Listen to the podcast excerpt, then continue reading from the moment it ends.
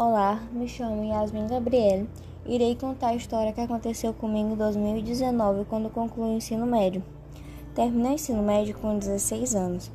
Quando acabou as aulas, eu já estava muito preocupada com o que faria da vida com 16 anos. Me cobrava sobre faculdade, eu ainda estava indecisa do que gostaria de cursar. Preocupada que iria ter que arrumar algum trabalho também. De tanto me cobrar e pensar apenas em trabalhar e em faculdade, não bastava minha própria cobrança e colocando pressão em mim mesmo veio da parte da minha família também. E isso acontece praticamente em todos os jovens quando acabam o ensino médio.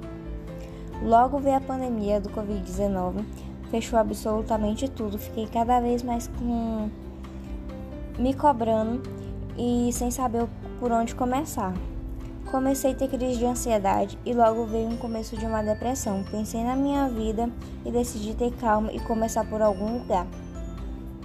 Que iria fazer algum curso. Comecei a fazer informática básica empresarial e desde aí estou seguindo meu tempo fazendo outros cursos. Que logo eu acredito que consigo algum emprego e começar a minha faculdade, que hoje eu já decidi estudar nutrição.